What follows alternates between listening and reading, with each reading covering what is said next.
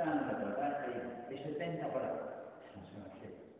Parábolas son comparaciones, cuentitos, ¿eh? imágenes, para expresarnos algo que es, se expresa con comparaciones y hay que usar muchas porque son cosas espirituales que no se pueden ver. Son tan altas que hay que usar muchas comparaciones. El reino de los cielos, ¿qué es el reino del cielo? Es la vida misma de Dios. La vida misma de Dios, del Dios eterno, del Dios infinito, del Dios infinitamente eh, perfecto, verdadero, bello, feliz, poderoso, etc., con todos los atributos divinos, la vida de Dios que es eterna, es infinita y es eterna, está llamada la humanidad a participar de la vida de Dios. Esa es la gran novedad, esa es la gran originalidad única, única, insospechada de lo que se llamamos la religión católica, la que trae Cristo al mundo. Antes de Cristo han habido miles de religiones. En América, cada tribu tenía su religión. En África, cada tribu tenía su religión. En Asia, en todos los continentes, cada uno tenía su religión. Algunas parecidas, no, tenían elementos comunes, sí. Algunas de locos, disparatadas.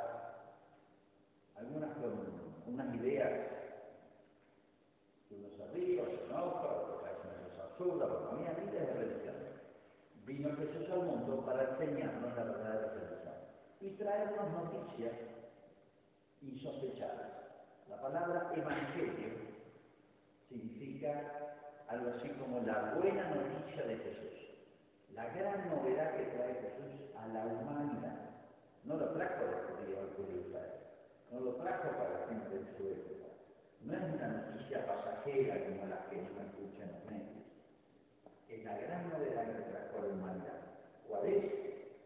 Dios ha decidido llevar a los hombres, invitar a los hombres a participar de la vida de Dios. La misma vida es como invitar a Dios a participar en la fiesta de su propia familia, hacernos de su propio hogar, hacernos ciudadanos del cielo, hacernos ciudadanos del cielo. Por eso San Pablo decía, nuestra ciudadanía, está bien, yo seré judío, seremos romanos, qué ciudad, pero nuestra ciudadanía está en los cielos.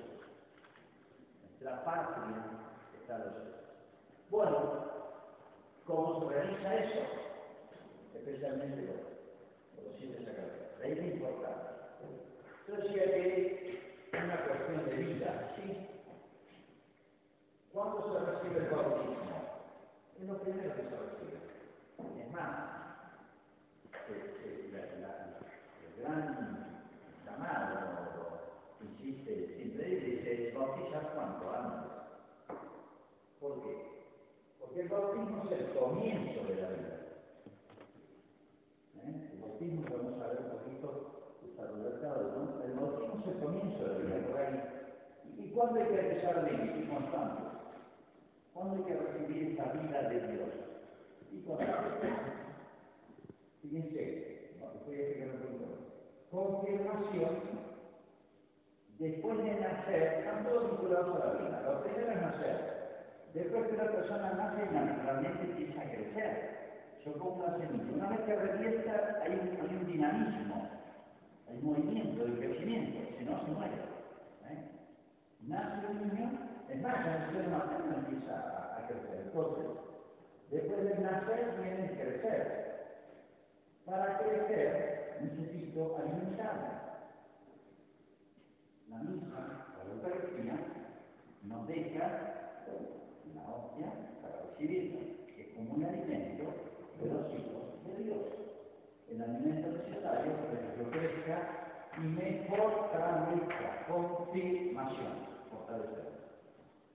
Eucaristía. Vamos a ver poquito. Yo me puedo enfermar, pues, o debilitarse mi vida, enfermarse hasta morir, de carne bien, de carne mortal. Se puede arreglar eso sí por recuperar la vida así. Es como una especie de segundo bautismo, penitencia. Tiene muchos nombres, confesión, perdón de los pecados, sacramento de la misericordia, etc. Vida se debilita por la edad a nosotros. Se cae la vida en la planta, en el animal, en el ser humano. Y es muy importante cuando uno va a salir de esa vida terrena.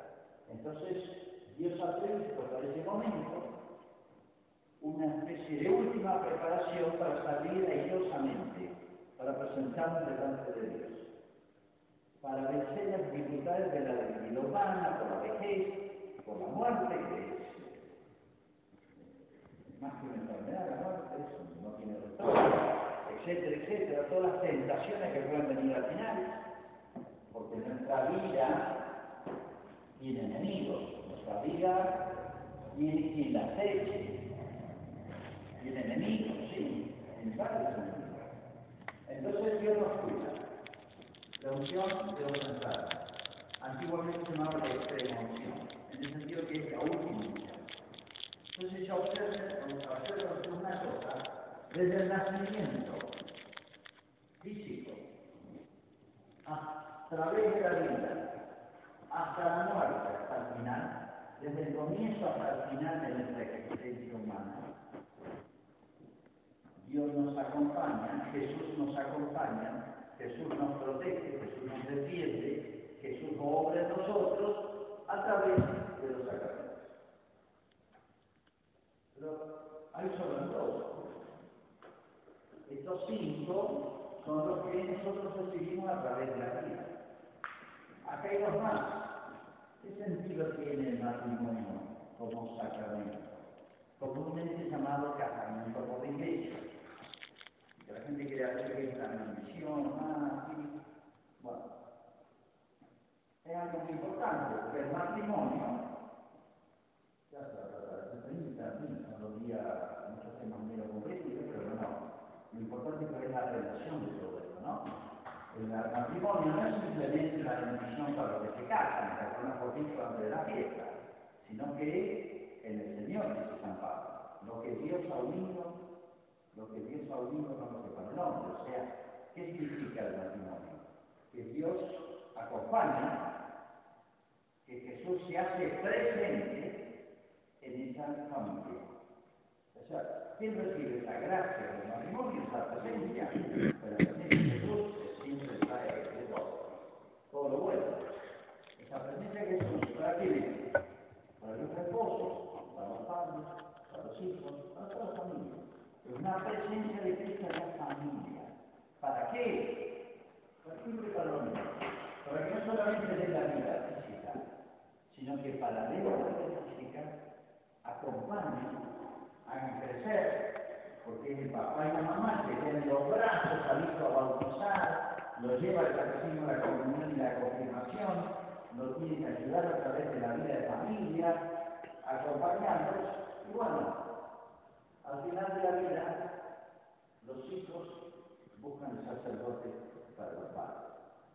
Yo le di cinco veces la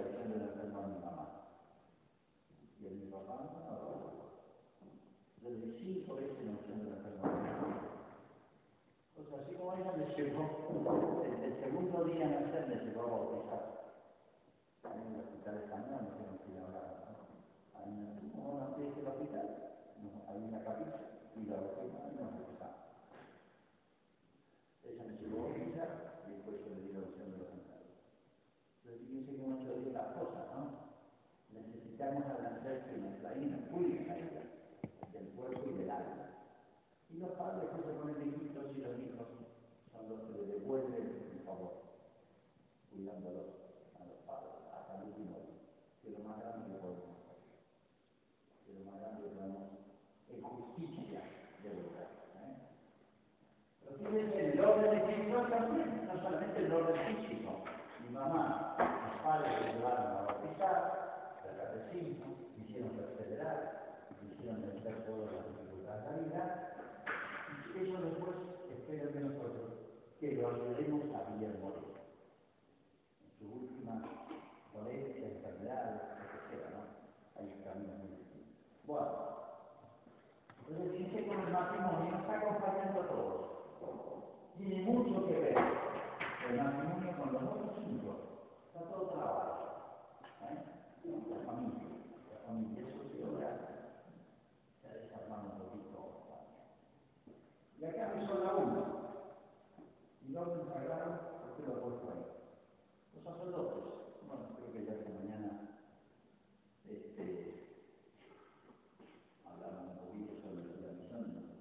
sacerdotes en todos los niveles, ¿no? El Papa, los obispos. La misión de nosotros es aprender todo esto. Aprender todo esto. Claro, porque el cura normalmente es el que casa, el que bautiza, el obispo, el que confirma, es el que celebra la misa, es el que perdona y es el que atiende a los enfermos. Entonces dejó invocada Jesús, su presencia, su poder. Creo que esta mañana les comentaba los dos grandes poderes que tiene el sacerdote que no tuvo ni la Virgen es el de los pecados y el de consagrar el carácter. Es decir, la traer a Jesús. ¿Eh? Entonces fíjense cómo están trabados esos sacramentos. Trabados en el sentido de ordenados, uno ayuda al otro, se puede decir, ¿no? Está todo bien pensado, no solo pensado. ¿Eh? Hay toda una relación entre todos los sacramentos. ¿Se entiende? ¿Se va entendiendo? Bueno, vamos a decir, que me interesa es tener una noción general de todos, pero también vamos a ver un poquito en particular cada uno. Sobre todo, muy someramente así. Este, las dificultades que a veces se presentan en torno a clases. A bueno, el bautismo. Hasta el estilo, no, el bautizar limpiar, purificar, eh, algo así, ¿no? Eh, un nombre antiguo que tenía se llamaba iluminación, porque Cristo dijo, yo soy la luz del mundo y vosotros sois la luz del mundo. Cuando se bautiza es una velita, sandita, bueno, porque es como si se encendiera una luz. ¿Por qué? Porque se van las tinieblas del alma, que es la presencia, la ausencia de Dios en el alma mismo. Por eso es la, iluminación interior. Es el primer nombre que tuvo el bautismo, iluminación. Porque el alma estaba en tinieblas, son comparaciones, ¿no? San Pablo dice, era en tinieblas, ahora soy luz en el Señor. Como si tuviéramos puras en el alma, sin Dios, hay un vacío, falta luz, falta Dios, falta Dios. Pero también hay una presencia, que es la de Cristo. ¿Eh? Es luz, yo soy la luz del mundo. Es una comparación muy gráfica y muy linda, muy específica.